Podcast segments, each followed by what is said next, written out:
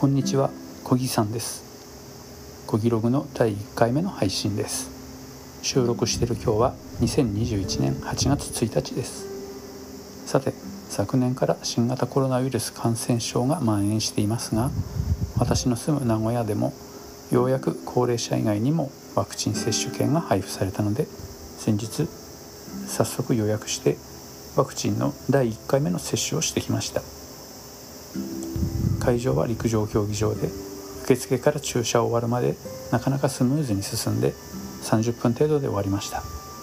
打ったのはモデルナ製のワクチンです。新型コロナウイルスのワクチンにはメッセンジャー RNA ワクチンというタイプとウイルスベクターワクチンというタイプの2種類がありますが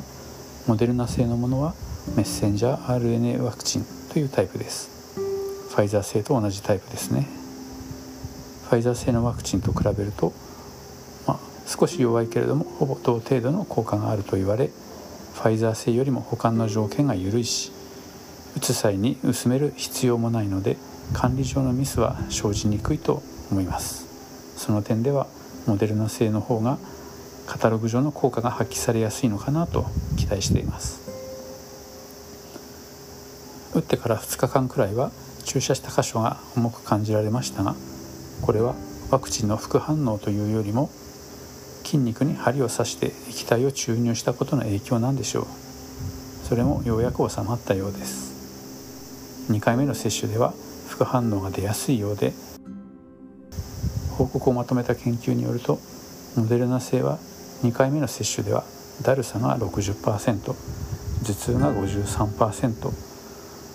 関節痛が32%発熱や寒気は約40%の人に現れているようであらかじめ解熱鎮痛剤を用意しておこうかなと思っています。これは市販のものでも大丈夫なようです。8月中旬には第2回目の接種を受ける予定ですが副反応は出るでしょうか？出ないで済むでしょうか？どうなることでしょうか？